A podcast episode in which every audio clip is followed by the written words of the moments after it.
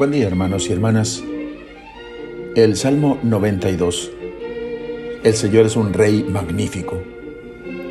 Para San Gregorio de Nisa, este salmo canta el misterio de la victoria de Cristo sobre la muerte. Por su parte, San Eusebio amplía esta reflexión diciendo, en su encarnación y muerte, el Señor se había revestido de humildad pero una vez que volvió a tomar posesión de su gloria, aquella que había tenido siempre junto a su Padre, ahora ha transformado nuestro cuerpo de bajeza y reina vestido de majestad y ceñido de poder. Se refieren sin duda al salmo que proclama Reina el Señor, vestido de grandeza. El Señor se revistió de poder lo ciñó a su cintura. El mundo está ahora firme e inamovible. Nos invita el salmista a contemplar eh, las enfurecidas aguas de los océanos, el fragor creciente, el golpeteo constante contra las rocas con una omnipotencia frustrada, cuyas olas retroceden para volver a la carga una y otra vez y ver su extensión, que parece infinita, sin duda espejo del Señor que los hizo. Más que el fragor de las aguas, más grandioso que el oleaje de la mar, es el Señor, grandioso en las alturas.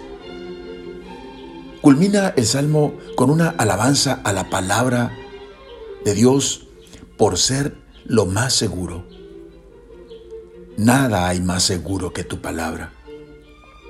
Y a la santidad de la casa del Señor, a la cual nada le conviene mejor que la santidad. Nota fundamental de la iglesia. Para permanecer firme para siempre. Tu casa es el lugar de la santidad, oh Señor, día tras día y para siempre.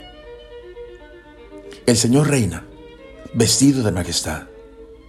El Señor es un rey magnífico. Oremos.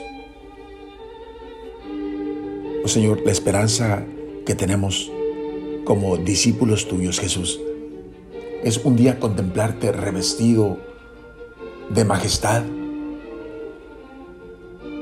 ceñido a tu cintura con tu poder, sometiendo a todo bajo tus pies y contemplar tu trono, Señor, que está erigido para siempre, tu trono eterno, y proclamar que tú eres Señor desde toda la eternidad y para siempre. Permítenos, Señor, que esta esperanza sea una realidad más allá de nuestra muerte. Amén. La bendición de Dios Todopoderoso, Padre, Hijo y Espíritu Santo, descienda sobre ustedes. Amén.